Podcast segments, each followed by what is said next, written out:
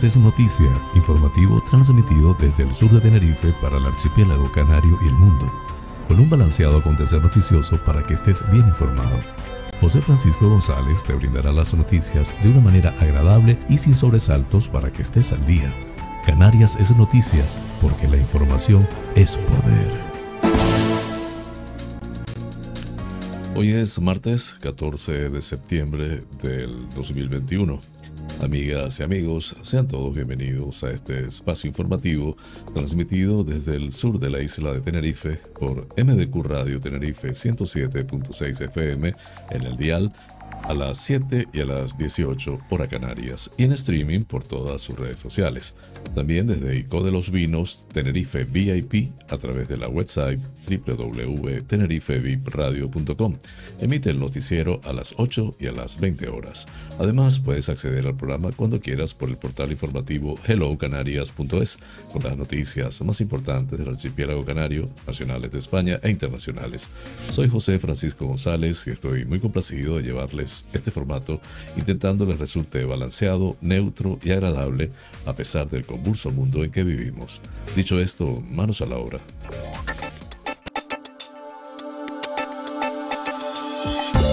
El pensamiento del día.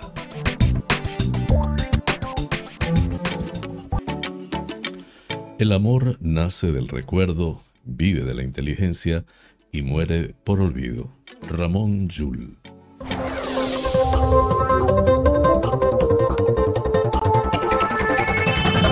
Más informativo. Titulares del día. El precio del alquiler supuso casi el 60% de los ingresos brutos de los canarios.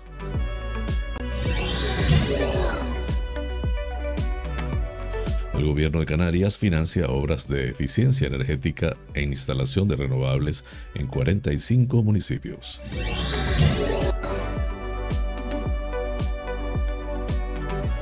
Asprocan carga contra el menosprecio del ministro Planas al Parlamento de Canarias y pide la excepcionalidad para el plátano.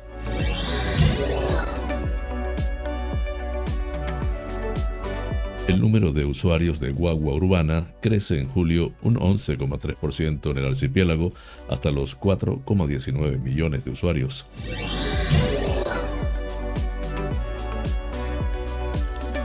La Gomera. Alajeró celebra este martes y miércoles sus días grandes de las fiestas del Paso.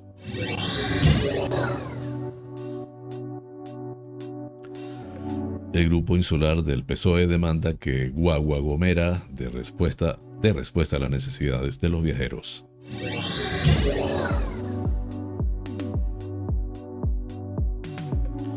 Zapata apela a la tranquilidad tras subir La Palma a semáforo amarillo por riesgo volcánico.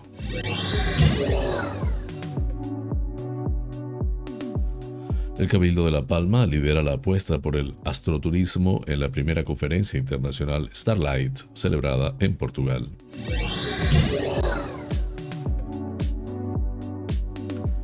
El Cabildo de Lanzarote celebra la paulatina recuperación económica tras los datos de paro de agosto.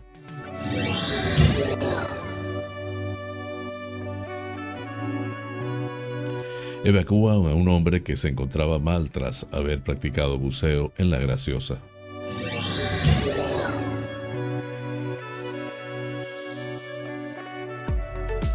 Localizan el cuerpo sin vida de una mujer flotando en el mar de la costa de Fuerteventura.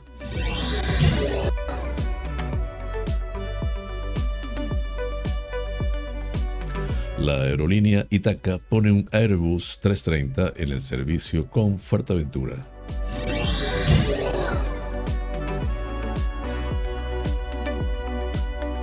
Salvamento Marítimo rescata 25 inmigrantes en Gran Canaria, un bebé, 7 mujeres y 17 hombres.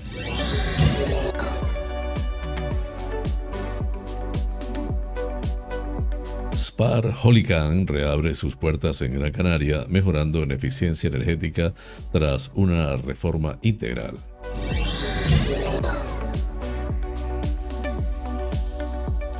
Gran Canaria hallan un cadáver dentro de un coche calcinado en Pozo Izquierdo.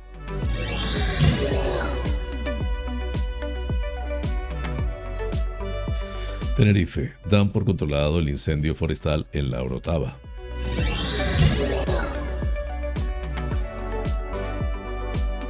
Tenerife Sur, San Miguel abre el plazo para solicitar ayudas para rehabilitación de vivienda.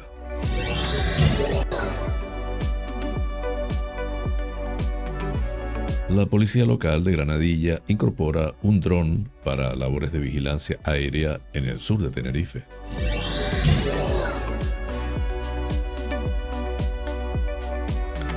El Congreso extiende el escudo social hasta el 31 de octubre. Se suspenden los desahucios y el corte de suministros.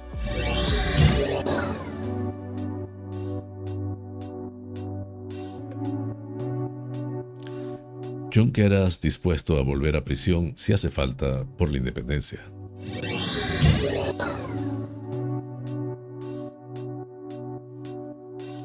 En internacionales, Aznar califica de derrota total la salida de Afganistán. La rendición ante los talibanes la vamos a pagar muy caro.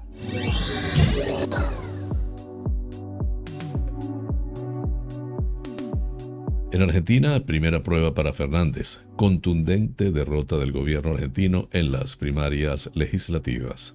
Así culminamos los titulares del día.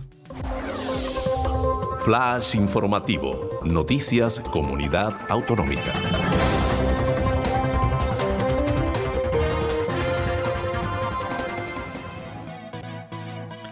El precio medio del alquiler en España se situó en 2020 en 980 euros al mes, lo que representa el 51,5% de los ingresos brutos mensuales de los arrendatarios, según el, análisis realizado por el portal inmobiliario pisos.com, donde se recoge que en el caso de Canarias el alquiler supone el 57,4% de los ingresos.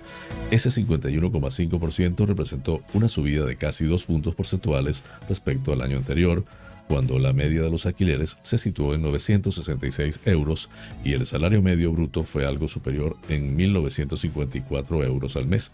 Aunque en 2020 la media del coste del alquiler se situó en el 51,5% del salario medio bruto, algunas comunidades superaron esa cifra, como Baleares, donde pagar el alquiler representaba en 2020 el 82,8% del sueldo. Madrid también se colocó por encima de ese porcentaje con un 69,6%, al igual que Cataluña con un 63,5% del salario medio bruto, Canarias un 57,4% y Andalucía un 53%. Por el contrario, el precio del alquiler en Extremadura solo supuso el 30,3% del salario y en Asturias el 31,3%. El director de estudios de pisos.com, Ferran Fonts, señaló que este desajuste entre comunidades evidencia la desproporción entre los salarios y el coste de la vivienda en gran parte de España.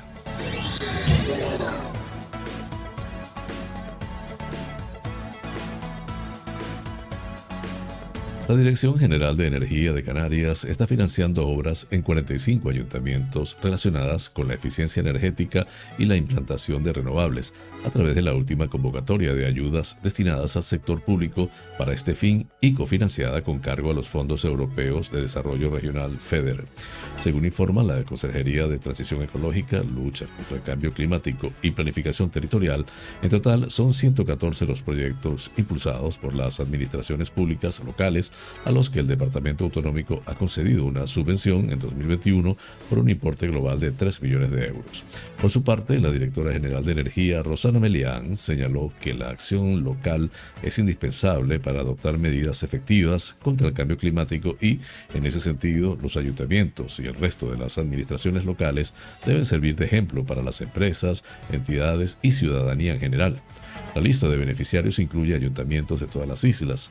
En Tenerife son 18 los ayuntamientos que se han acogido a esta ayuda, seguido de La Palma, donde se van a financiar obras en nueve municipios, La Gomera con siete, Gran Canaria con seis ayuntamientos, Lanzarote y El Hierro, cada uno con dos municipios, y Fuerteventura, donde se va a ejecutar un proyecto de eficiencia energética en el municipio de Betancuria. Por su parte, la mayor parte de los proyectos, en torno al 53%, están relacionados con la eficiencia energética para reducir el consumo eléctrico, mientras otro 18,4% de los proyectos tiene como objetivo la implantación de placas fotovoltaicas destinadas a cubrir el autoconsumo en instalaciones municipales tales como colegios, centros de salud o edificios polivalentes. Además, hay un proyecto de energía térmica.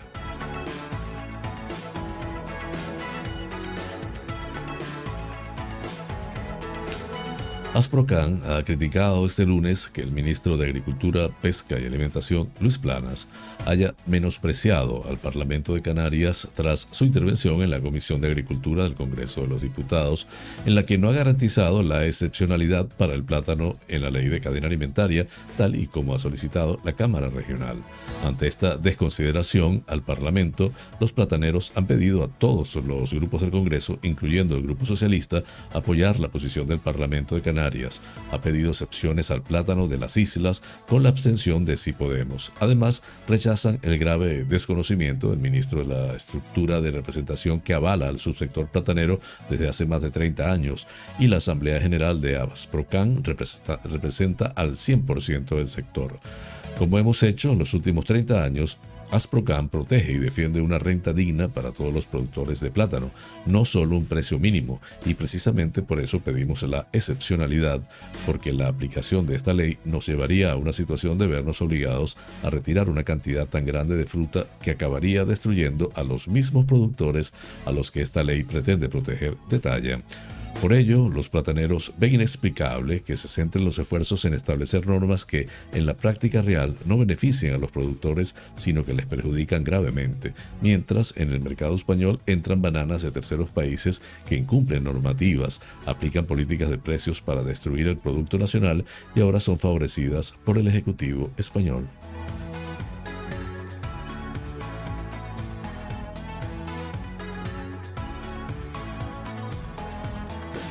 Un total de 4.191.000 canarios usó la guagua urbana a lo largo del mes de julio del 2021, que representa un aumento del 11,3% respecto al mismo mes del año anterior, inferior al incremento nacional del 22,5%. Según los datos aportados por el Instituto Nacional de Estadística INE, recogidos por Europa Press, se trata del menor aumento del conjunto del país, seguido de Galicia, 11,4%, y Principado de Asturias, 14%.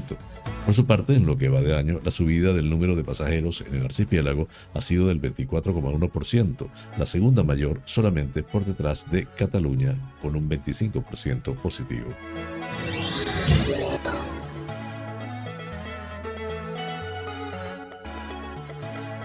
El municipio de Alajeró celebra este martes y miércoles 14 y 15 de septiembre, respectivamente, los días grandes de la fiesta en honor a Nuestra Señora del Paso. Así, hoy martes a las 11 horas se celebrará la misa en honor a la Virgen del Paso en su ermita y a las 20 horas el Santo Rosario y a continuación misa en honor a la patrona en la Plaza del Salvador con la participación de la banda de música y posterior exhibición de fuegos artificiales. Y mañana miércoles a las 12 horas tendrá lugar la actuación de la Asociación Musical Nuestra Señora del Paso y la ofrenda floral para continuar a las 19 horas misa en honor a la Virgen del Paso en la iglesia parroquial. El amplio programa de fiestas dio comienzo el pasado miércoles 1 de septiembre con la tradicional Diana Floreada y repique de campanas. Han sido unos actos marcados todos ellos por la aplicación del protocolo COVID-19 y para los que se ha necesitado en caso de actos cerrados la correspondiente preinscripción para poder participar en ellos. Desde la actuación musical Tango Show, el teatro de la farándula colombina, la actuación musical Tercer Festival Colombino de la décima y el Punto Cubano, con la participación de los versadores José María Dávila, Geray Rodríguez, las cantadoras Elena González y Luz Mila Valerón y la Escuela de Verseadores de La Gomera han sido algunos de los actos celebrados. El pasado viernes 10 de septiembre a las 20 horas se contó con la actuación musical de Juan Mesa, Canto a Latinoamérica y la Feria Insular de Artesanía en la Plaza del Salvador, que dio paso a una actuación musical del grupo Guamampi y grupo Tecorice. También en el mismo recinto de la Plaza del Salvador, actividades infantiles, otras actuaciones musicales como la de la rondalla Ereces, Nerea Negrín, Concepción y el mariachi Aluce han completado un programa que ha contado con la colaboración vecinal, colectivos, entidades públicas, la parroquia de El Salvador y la corporación municipal.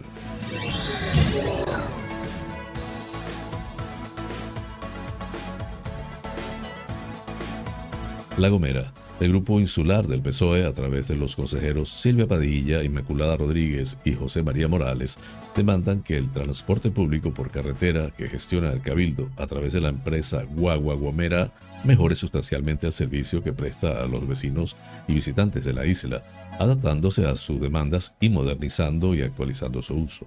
Los consejeros socialistas resaltan, por ejemplo, que durante los meses en que está activo el vuelo directo con Gran Canaria, los usuarios que se tienen que trasladar a la isla han de esperar más de una hora en el aeropuerto de Alajero hasta que sale la guagua con destino a San Sebastián de la Gomera. Es decir, se pide por activa y por pasiva esta frecuencia aérea directa con Gran Canaria que ahorra transbordos y sobre todo tiempo, y después el viajero se encuentra con que tiene que estar en el aeropuerto más de una hora esperando por el traslado a la villa.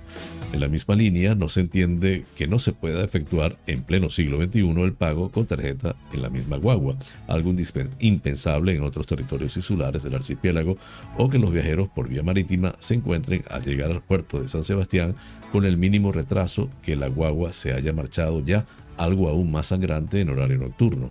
En definitiva, lo que se pide desde el grupo insular del PSOE es que las guaguas de transporte público de La Gomera realicen su trabajo eficazmente y dando respuesta a las demandas de los usuarios y no que, se sean, que sean una fuente de problemas. Es decir, se pide efectividad en el servicio y no que el traslado de un municipio a otro con las principales infraestructuras aéreas y portuarias sea un desafío más al que se enfrentan los ciudadanos y viajeros.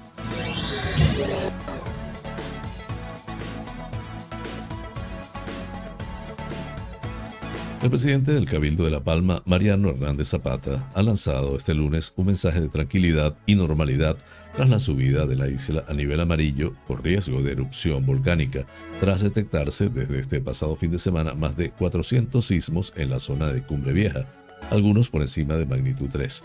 En una declaración difundida por la Corporación Insular, ha apuntado que la situación es tranquila, aunque durante la pasada noche se hayan sentido ligeros movimientos sísmicos en la zona centro y sur de la isla especialmente. Así, ha apuntado que los técnicos del Plan de Emergencias Volcánicas de Canarias, PEVOLCA, afirman que se debe seguir a la expectativa, pero elevando el semáforo por la alta incidencia de los últimos días y la evolución que ha habido en los últimos meses. El Instituto Volcanológico de Canarias, INVOLCAN, vincula la actividad sísmica en la isla a un proceso de intrusión magmática en el interior de la corteza y que afecta a los municipios de Mazo, El Paso, Fuencaliente y los Llanos de Aridane. A diferencia de enjambres anteriores, cuando los sismos se localizaban a profundidades superiores a 20 y 30 kilómetros, este nuevo episodio fluctúa entre los 9 y los 12 kilómetros aproximadamente. El Cabildo ya mantiene reuniones técnicas con los cuatro municipios más afectados para coordinar posibles acciones.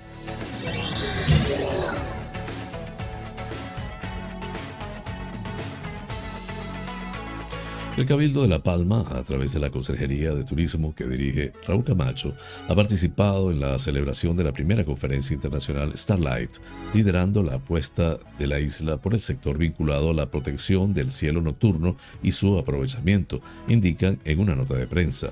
Celebrada en el Espíritu Santo College Auditorium de la Universidad de Évora, hasta el pasado fin de semana, añade, ha permitido dar a conocer y exponer las experiencias que desde diferentes perspectivas los retos y oportunidades del astroturismo a nivel internacional.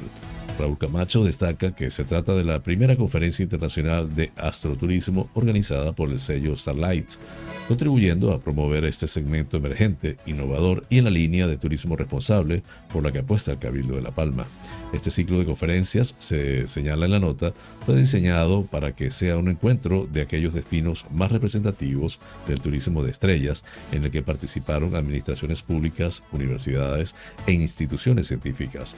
Raúl Camacho hace hincapié en que las temáticas tratadas a lo largo de la conferencia internacional, a la que asistieron técnicos de la Consejería de Turismo del Cabildo de La Palma, vincularon el cielo con los destinos, la contaminación, la astronomía y el patrimonio, debatiendo sobre cada uno de ellos.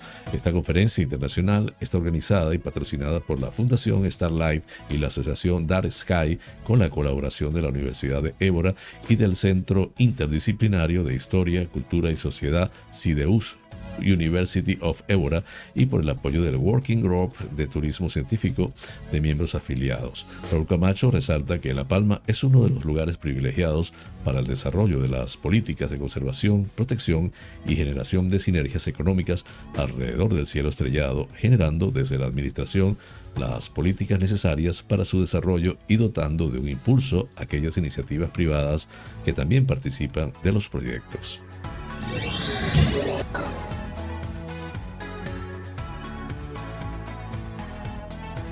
La presidenta del Cabildo de Lanzarote, María Dolores Corujo, ha valorado positivamente los últimos datos de paro y señala que esta positiva evolución es un síntoma de que la recuperación y reactivación económica continúa progresando a pesar de la quinta ola de la pandemia de la COVID-19.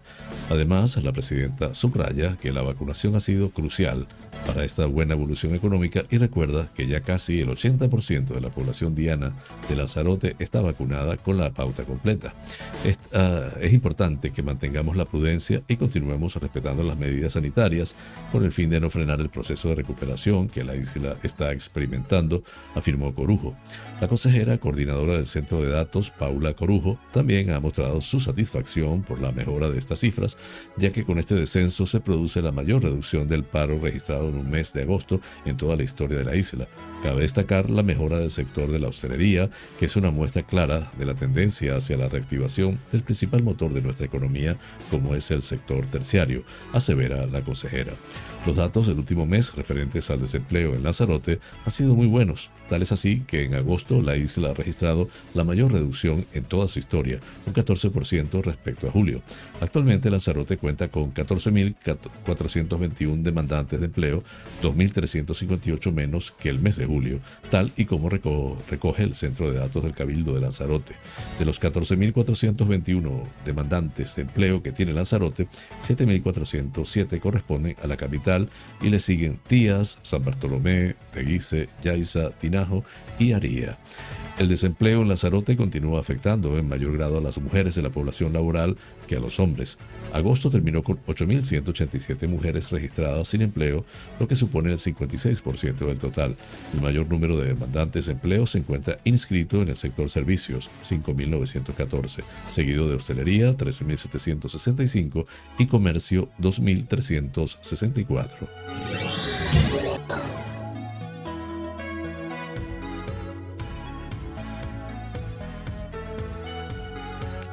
Un hombre de 64 años ha tenido que ser evacuado de la Graciosa a Lanzarote tras encontrarse mal después de haber realizado una inmersión de buceo en la octava isla. A las 11.45 horas, el 112 activó a Emerlan, que socorrió al hombre y lo trasladó al centro de salud de la Graciosa. Sin embargo, media hora, media hora después, los efectivos de la ONG fueron avisados para trasladar al afectado a Lanzarote, ya que, según han informado, tenía signos de descomprensión. Según Emerlan, fueron alertados para socorrer al hombre por un posible accidente de buceo. Sin embargo, desde el centro La Graciosa Drivers, Divers, eh, con el que el afectado realizó la inmersión, han insistido en que fue después de la misma cuando el hombre empezó a encontrarse mal y mareado. La ambulancia de Merlán en La Graciosa simplemente por prevención se le ha dado oxígeno y se ha montado el protocolo porque es algo que no se puede saber si es realmente del buceo o no, han señalado, afirmando además que después de lo ocurrido el afectado reconoció que ya desde ayer no se encontraba muy bien. El buceador fue evacuado en el barco de las 12.30 hasta Órsola, donde esperaba la ambulancia medicalizada del SUC para trasladarle al hospital Molina Orosa.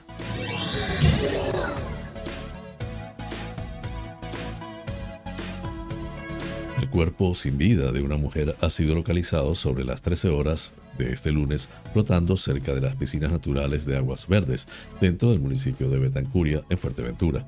Según ha informado el Centro Coordinador de Emergencias y Seguridad SECOES 112, varias llamadas alertaron del hallazgo, por lo que acudió al lugar bomberos del Grupo de Emergencias del Cabildo, quienes aseguraron el cuerpo en el lugar en el que se encontraba.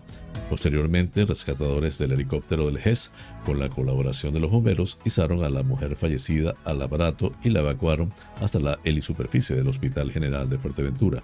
Por su parte, la Guardia Civil custodió el cuerpo de la fallecida hasta la llegada de la autoridad judicial e instruyó las diligencias correspondientes, mientras que la policía local colaboró con el resto de los recursos de emergencias.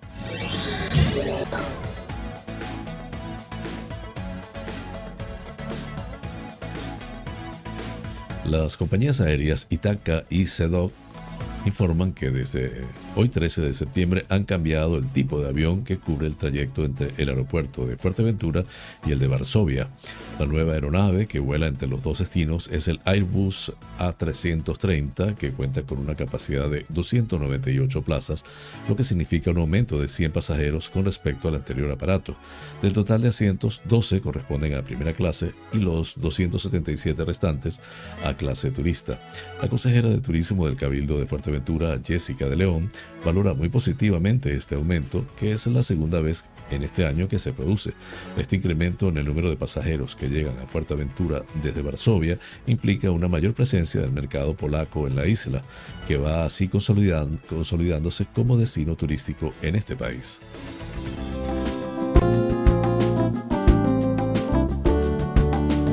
Vida sana.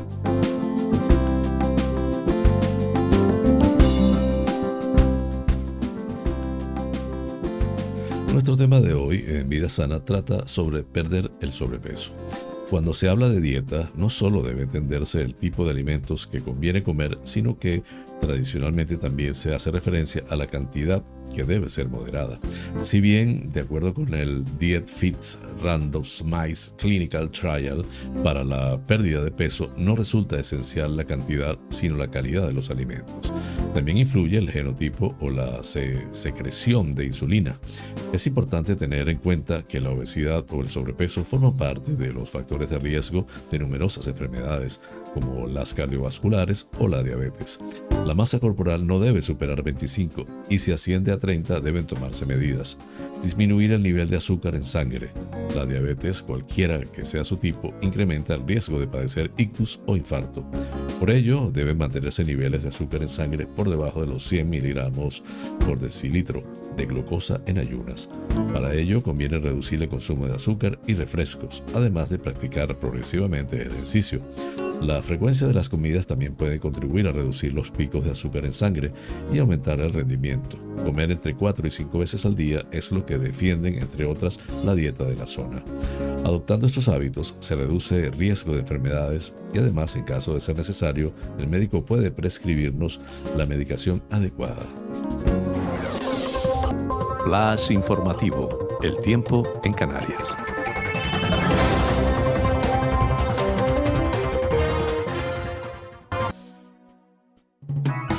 Intervalos nubosos en general con nubosidad de evolución durante las horas centrales, especialmente en vertientes este y sur. Lluvia ocasional poco probable en el norte de las islas occidentales de madrugada y en zonas del interior del sudeste de las islas de mayor relieve por la tarde. Temperaturas sin cambios o en ligero descenso, principalmente en medianías y cumbres. Viento del noreste flojo a moderado. En cumbres centrales de Tenerife, oeste fuerte con probables rachas muy fuertes que pueden superar los 80 km hora, disminuyendo a noreste moderado a lo largo de la segunda mitad del día. Las temperaturas entre los 19 y los 31 grados centígrados en las Islas Afortunadas. Breve pausa, ya regreso con ustedes. Este programa es presentado por fina cortesía de los siguientes sponsors.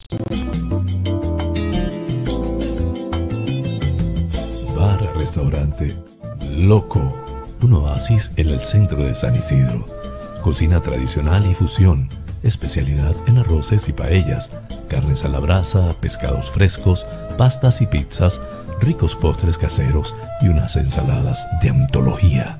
Disponemos de una terraza interior chill out de 120 metros para que disfrutes de nuestra vibrante coctelería en un confortable ambiente muy acogedor. Atendemos celebraciones familiares, bautizos, bodas, comuniones, cumples, divorcios, en fin, bar-restaurante. Loco un oasis en San Isidro, calle Saltadero, número 7, San Isidro. Teléfono 922 36 7986.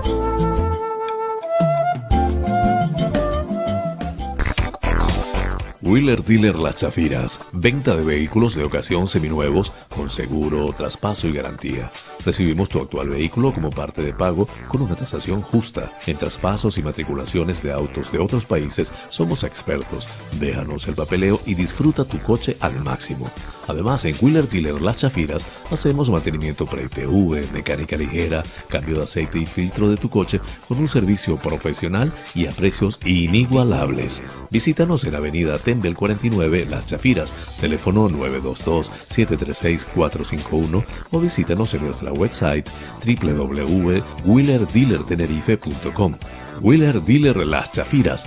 Ven, conócenos y compruébalo.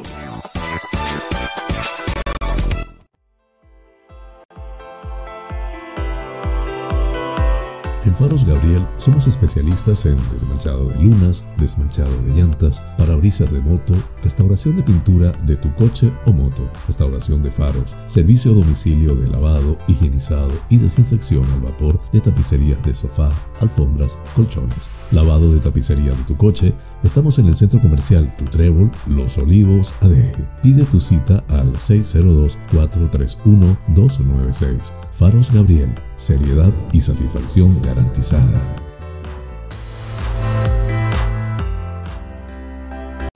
Tal día como hoy, es Femérides.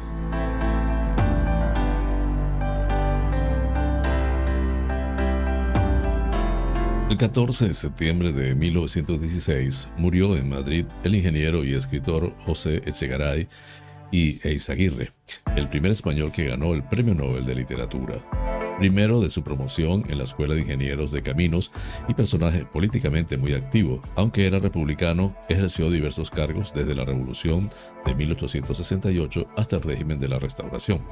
La escritura de obras de teatro que tanto éxito le trajo nació como una ficción y una forma de conseguir un sueldo con el que asegurar cierta calidad de vida. Sus más de 60 obras se caracterizan por el regreso de los elementos del teatro romántico y el uso exagerado de la tensión y el drama.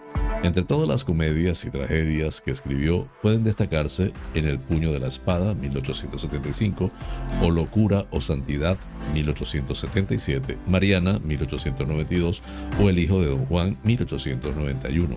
Echegaray fue presidente del Ateneo de Madrid y director de la Real Academia Española. Aunque sus compañeros literatos la generación del 98 le despreciaban por su falta de técnica, la Academia Sueca le concedió el Nobel de Literatura en 1904. Flash informativo, provincia Las Palmas de Gran Canaria.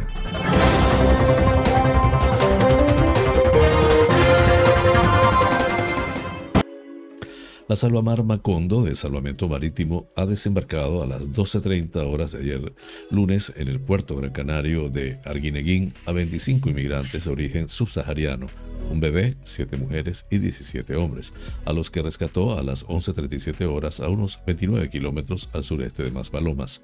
Así lo ha confirmado fuentes de la sociedad estatal, quienes han informado que esta nueva expedición de inmigrantes auxiliada en la denominada Ruta Canaria, una de las travesías migratorias más peligrosas, había partido de Cabo Bojador. Tras recibir en las últimas horas esta alerta, que también hacía referencia a la salida desde el mismo punto de la costa norte del Sahara Occidental, de otra barcaza con un número similar de ocupantes, Salvamento Marítimo activó a su avión Sacemar 103, que ha sido el que finalmente ha localizado a la barquilla socorrida. La misma aeronave de salvamento prosigue los rastreos para tratar de dar con la otra patera que se dirige a Canarias.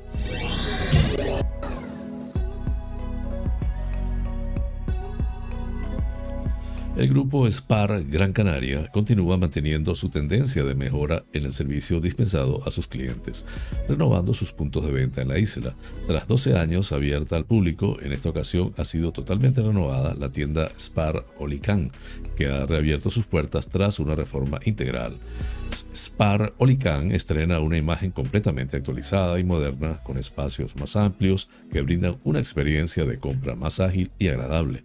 En sus casi 200 metros cuadrados, de superficie, la tienda Spar cuenta con zonas exclusivas dedicadas a la venta de producto fresco local en su sección de frutas y verduras que ha sido notablemente renovada. Tras la reforma, el establecimiento crea un nuevo puesto de trabajo con una plantilla actual de cinco trabajadores y mejora la oferta a sus clientes con una nueva sección de panadería y bollería horneada en tienda, además de una nueva máquina de café.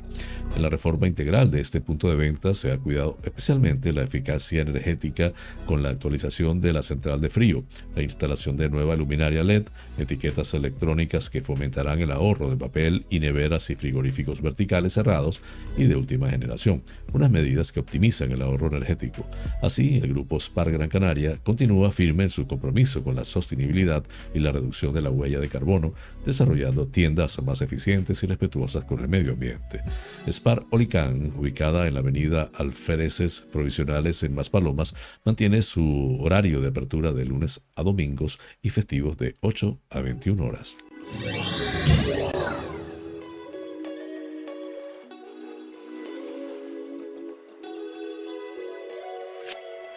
La policía local de Santa Lucía ha encontrado en la mañana de este lunes, sobre las 7.40 horas, un vehículo ardiendo entre unos invernaderos de Pozo Izquierdo, en el municipio gran canario de Santa Lucía de Tirajana. Un cadáver ha sido encontrado carbonizado después de que los bomberos sofocaran el incendio del vehículo. Así lo han confirmado fuentes de la Guardia Civil, que añaden que los hechos se produjeron a primera hora de la jornada de este lunes, cuando se acudió a apagar el fuego. Por su parte, agentes de la Policía Judicial de vecindario se han hecho cargo de la investigación y la Benemérita añade que por el momento no se va a dar más información al respecto.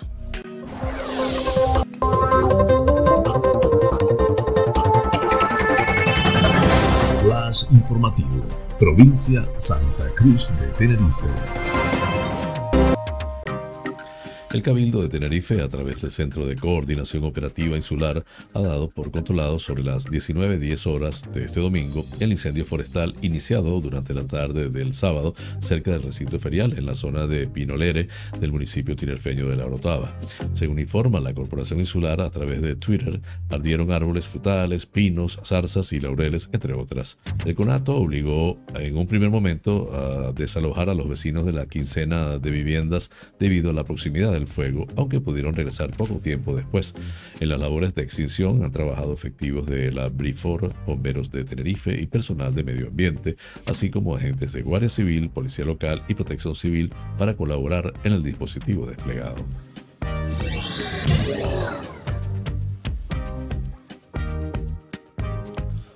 El Ayuntamiento de San Miguel de Abona, a través de su Concejalía de Servicios Sociales, informa que tras haberse acogido un año más al Plan Insular de Rehabilitación de Viviendas del excelentísimo Cabildo Insular, queda abierto el plazo para presentar las solicitudes de subvenciones dirigidas a las familias que no dispongan de recursos suficientes y así poder hacer las obras de rehabilitación en las viviendas que no estén en condiciones mínimas de habitabilidad.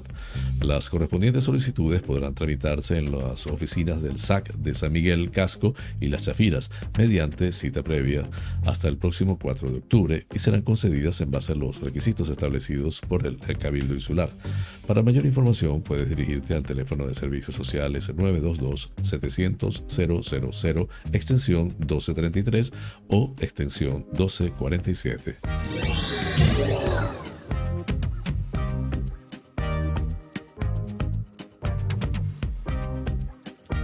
Cuerpo de la Policía Local de Granadilla de Abona ha incorporado un dron a sus labores de vigilancia y servicios de salvamento, rescate y eventos. El nuevo material se ha presentado ayer lunes 13 de septiembre en las dependencias policiales, contándose con la presencia del alcalde José Domingo Regalado, la concejala de seguridad María Candelaria Rodríguez y el jefe de la Policía Local Ricardo Rivero. José Domingo Regalado argumenta que este aparato de vigilancia aérea es una herramienta que servirá para hacer más eficaz la labor diaria de los agentes del municipio que es el tercero más extenso de la isla. El dron posibilitará el control desde el aire de zonas complicadas y de gran extensión, además de servir para tareas como la búsqueda de personas, disciplina urbanística y rastreo de puntos de difícil acceso. Por su parte, María Candelaria Rodríguez señala que se dota a la policía local de unos recursos fundamentales en la labor policial diaria, lo que revertirá en la mejora del servicio en pro de su seguridad y la de la ciudadanía. Agrega que esto viene a sumarse a la adquisición reciente de nuevos dispositivos tecnológicos, material de uniformidad y dotación de cámaras personales de última generación. Las posibilidades de estos aparatos son innumerosas e incluso cuentan con cámaras de registro de imágenes, altavoces para alertar a la población y hasta detector de temperatura. Un agente que ya ha recibido la formación correspondiente, que le habilita para la utilización del dron y con el título de piloto profesional de drones, será el encargado de su manejo.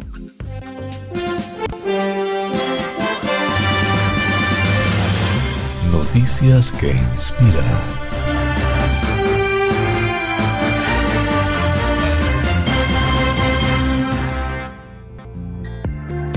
Una pareja británica casada desde hace 68 años murió con solo 72 horas de diferencia después de no haber pasado ni un solo día separados. La pareja, la ex reina de la belleza Brenda y Terrence Studd, dijo que fue amor a primera vista cuando se conocieron siendo adolescentes de 15 años, allá por los años 1953. Se casaron a los 16 años y pasaron casi 7 décadas juntos. La pareja nunca pasó un día sin verse y solo pasaron algunas noches separados cuando Terrance se cayó de un caballo de carreras en la feria y tuvo que ser hospitalizado. Los novios de la infancia, originarios de Loughborough, Leicestershire, murieron con tres días de diferencia, ambos de 83 años. La bisabuela Brenda falleció el 27 de septiembre del año pasado después de contraer COVID-19. Terrance no volvió a hablar después de enterarse de la muerte de su esposa. Falleció luchando contra un cáncer de páncreas tres días después, el 30 de septiembre. Su hija Julie McLooney, de 60 años, dijo, papá se dio por vencido tras la muerte de mamá. No podían vivir el uno sin el otro. Brenda contó a su familia que se enamoró de Terrance cuando lo vio tocar en una banda del colegio y todas las chicas estaban detrás de él. Terrance trabajaba a tiempo parcial como mecánico para ayudar a Brenda cuando le diagnosticaron esclerosis múltiple, luego de sufrir un colapso en un viaje familiar de campamento a la isla de Whites alrededor de 1970. Aunque su salud se debilitaba, Brenda trabajó a tiempo parcial como vendedora en una fábrica de zapatos y como limpiadora.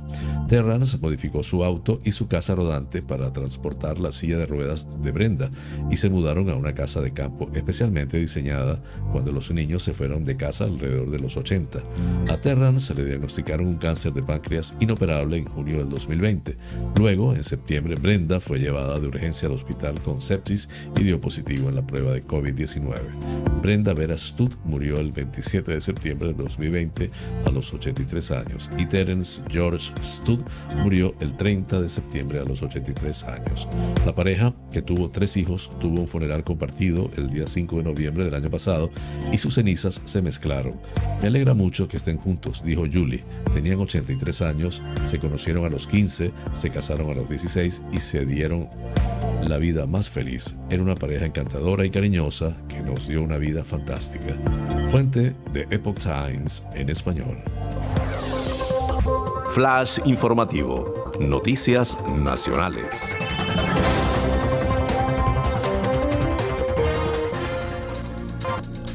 El Pleno del Congreso de los Diputados ha aprobado en la tarde del lunes, a falta de la votación, el decreto que extiende hasta el 31 de octubre las medidas del llamado escudo social, entre ellas la suspensión de los desahucios y de los cortes de suministro de agua, electricidad y gas natural a los colectivos más vulnerables. El ministro de Presidencia, Félix eh, Bolaños, que se ha estrenado en la tribuna de oradores de la Cámara defendiendo este decreto, ha asegurado que las medidas que contiene protegen a más de 1.100.000 personas con dificultades económicas agravadas por la pandemia. El decreto convalidado también amplía hasta el 31 de octubre las prórrogas automáticas de seis meses de los contratos de alquiler de vivienda y la posibilidad de solicitar la moratoria o condonación parcial de la renta cuando el arrendador sea una empresa o entidad pública de vivienda o un gran tenedor. Esto su vez supone extender hasta el 30 de noviembre del 2021 el plazo durante el que los arrendadores y titulares de vivienda afectados podrán presentar la solicitud de compensación. Todos los grupos parlamentarios, a excepción de Vox, que votará abstención, han apoyado la convalidación, aunque la han considerado un parche, y han advertido al gobierno de que la vulnerabilidad de esas familias no se acabará el 31 de octubre. La diputada de Vox, Patricia de las Heras, eh, que ha pedido la dimisión de Bolaños, años, ha confirmado que su grupo volverá a denunciar ante los tribunales la expropiación de viviendas para entregársela a delincuentes que, a su juicio, permite el decreto y ha defendido la patada en el culo como medida contra la ocupación ilegal. Por su parte, el PP ha apoyado esta vez el decreto por responsabilidad al tiempo que ha pedido al Ejecutivo que se ponga a trabajar porque cuando llegue el 31 de octubre, con el frío y con las subidas escandalosas del precio de la electricidad, el gasóleo y el gas, el problema va a ser mayor y va a afectar a muchas más personas.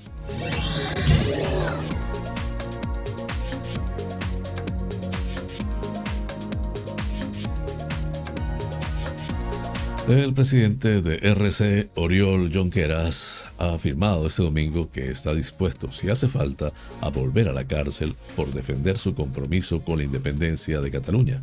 Junqueras ha participado junto a la portavoz de RC, Marta Vilalta, en Cornellá, en la presentación del libro En defensa propia del ex portavoz de RC en el Congreso, Joan Tardá. Su intervención llegaba después de haber sido abuchado la madrugada del viernes al sábado en el Fosar de los Moreres de Barcelona por sectores independentistas partidarios de la vía unilateral que lo tacharon de botifler. Sin referirse en ningún momento explícitamente a estos abucheos, ni tampoco a la mesa de diálogo que se reuniría esta semana, Junqueras ha reivindicado su compromiso irrenunciable con Cataluña, por el que algunos asumieron en 2017 ir a la cárcel. Por este compromiso estamos dispuestos a continuar asumiendo todos los sacrificios necesarios, ha asegurado Junqueras, antes de añadir este compromiso es tan sólido que por él, por él estamos dispuestos, si hace falta, a volver a la cárcel. Según Junqueras, hay gente que en lugar de construir colectivamente prefiere sembrar odio. Hay gente que no nos quiere dejar hablar, gente diversa a la que no le gusta que hablemos. Algunos son jueces y van vestidos de negro, otros son aprendices de juez y nos quieren juzgar a todos y quieren decidir qué es lo que podemos decir y lo que no podemos decir, ha señalado. A ellos les ha dirigido un mensaje. No nos silenciarán ni sus prisiones, ni sus rejas, ni los insultos, ni las amenazas, ni nada. Este compromiso es tan sólido que por él estamos dispuestos, si hace falta, a volver a la cárcel. Por su parte, Villalta ha identificado a RC como el independentismo de los que no silban a los compañeros de viaje y mucho menos a los que han pasado por prisión, una alusión directa de desagravio a Junqueras por los abucheos en la diada. Vilalta ha defendido el independentismo de ERC como inclusivo, con voluntad de sumar y de ser útil, no para mantenerse en el poder. Culminamos así las noticias nacionales. Flash informativo. Noticias internacionales.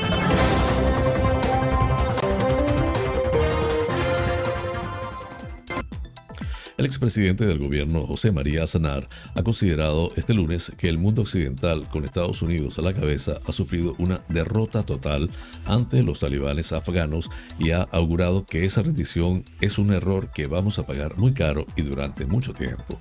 En Afganistán, los talibanes recurren a la mano dura ante el aumento de las protestas en la calle. Dos periodistas que cubrían las marchas de protesta en Kabul denuncian haber recibido una paliza en comisaría.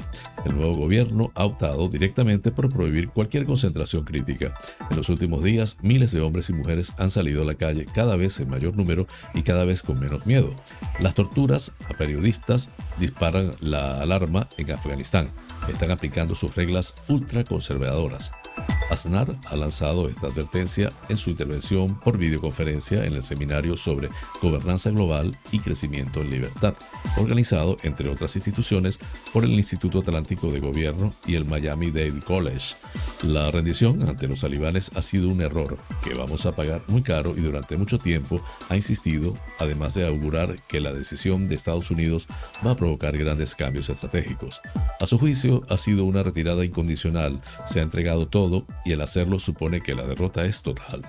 Es una gran victoria para los talibanes, constructores de un Estado terrorista, cómplices del terrorismo, y es una gran victoria para las fuerzas del islamismo radical, para las fuerzas del yihadismo, ha recalcado. Es una gran victoria para los talibanes, reconstructores de un Estado terrorista, cómplices del terrorismo. Aznar ha dicho que la decisión es incomprensible después de haber ganado la guerra hace 20 años, de que hubiera significativos avances en el intento de construir instituciones democráticas y de que se dieran pasos adelante en la protección y defensa de los derechos humanos y especialmente de las mujeres y niños.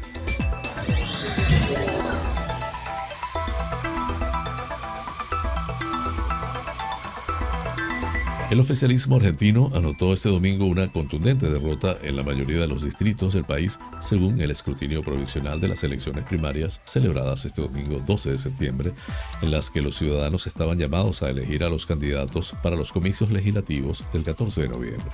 Las listas de precandidatos a diputados presentadas por el gobernante frente de todos fueron las más votadas en 7 de las 24 jurisdicciones argentinas y las de senadores solo fueron las más votadas en 2 de las 8 provincias a las que este año les toca elegir representantes para la Cámara Alta.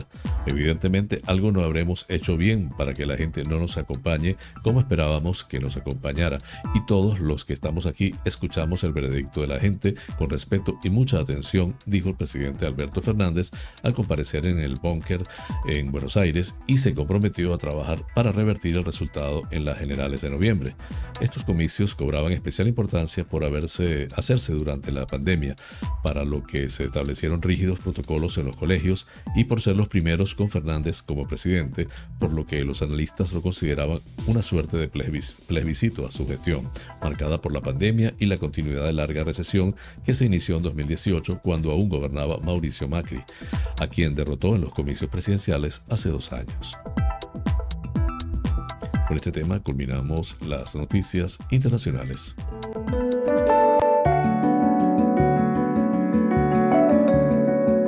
Los astros hablan. Un viaje por el maravilloso mundo de los signos del zodiaco.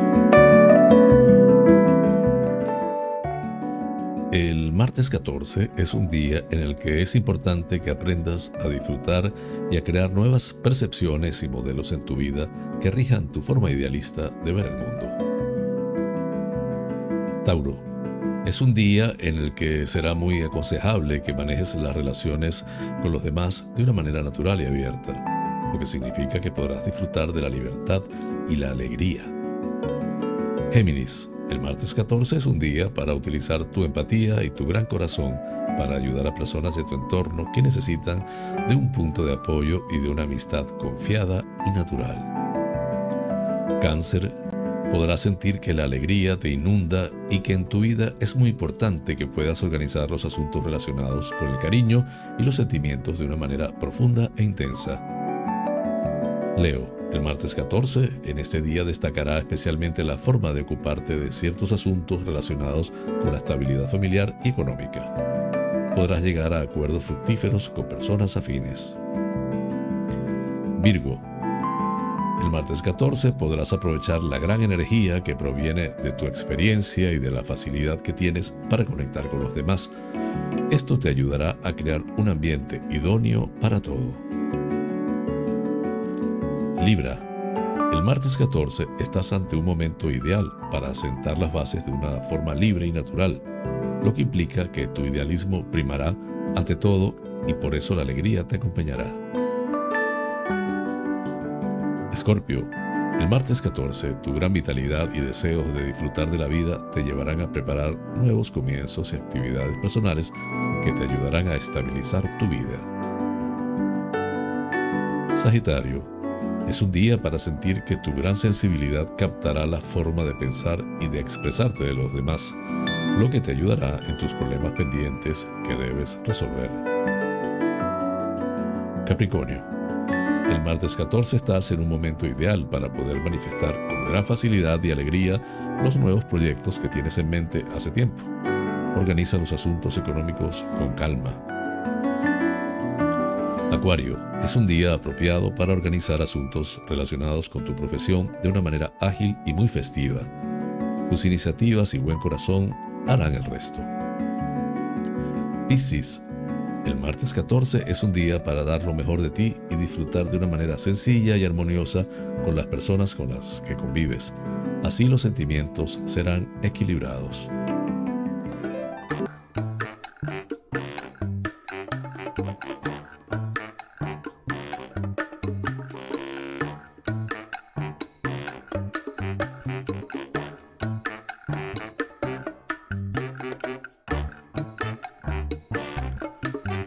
Y amigos, hemos llegado al final del programa, deseando les haya sido de su agrado. Realmente es un auténtico placer llegar a ustedes desde esta pequeña y hermosa isla de Tenerife, incrustada en el Océano Atlántico, hasta los sitios más recónditos del planeta. En muchos de esos lugares se encuentran espectadores canarios. Vaya hasta ellos y a todos en general con cariño este programa. Por mi parte, les invito para mañana a la misma hora y por el mismo lugar para encontrarnos con el acontecer de las Islas Canarias y del mundo. En la dirección, producción y presentación del programa, quien tuvo el inmenso placer de acompañarles, José Francisco González.